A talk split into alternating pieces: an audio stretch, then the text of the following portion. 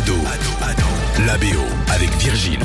Salut tout le monde Aujourd'hui, retour sur une trilogie culte qui a bercé toute une génération, un véritable phénomène des années 2000, High School Musical.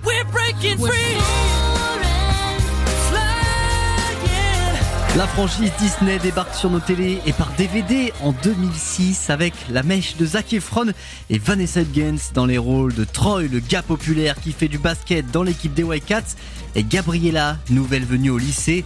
D'ailleurs, dans le tout premier volet, ce n'est pas Zac Efron qui chante, l'acteur avait été doublé. Je vous rassure, la comédie musicale cartonne quand même. Ça part d'ailleurs dans tous les sens. Tournée, produits dérivés, livres, jeux vidéo. Et ça rapporte un max. Sur ces trois premières années, le phénomène imaginé par Kenny Ortega a récolté plus d'un milliard de dollars. Une vraie success story à l'américaine. Parce qu'au début, rien ne prédestinait High School Musical à devenir un tel phénomène. Le premier volet de la franchise avait été tourné en seulement 28 jours pour la télé.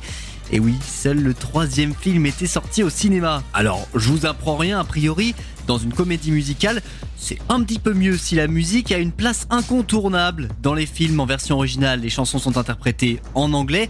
Mais nous, on est des petits chanceux. Plusieurs versions françaises ont été réalisées. D'abord pour le tout premier volet, où Sofiane, sorti de la Star Academy 4, souvenez-vous, cartonne avec ce titre Briser mes chaînes.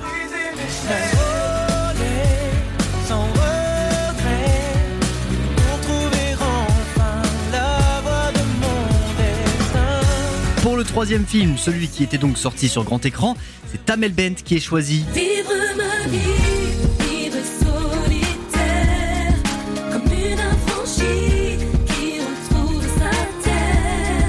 Et entre les deux, en 2007, il y a quand même eu High School Musical 2 avec l'âme sur la BO, mais aussi et surtout Willy Denzey pour le titre phare de la VF, Double Mise.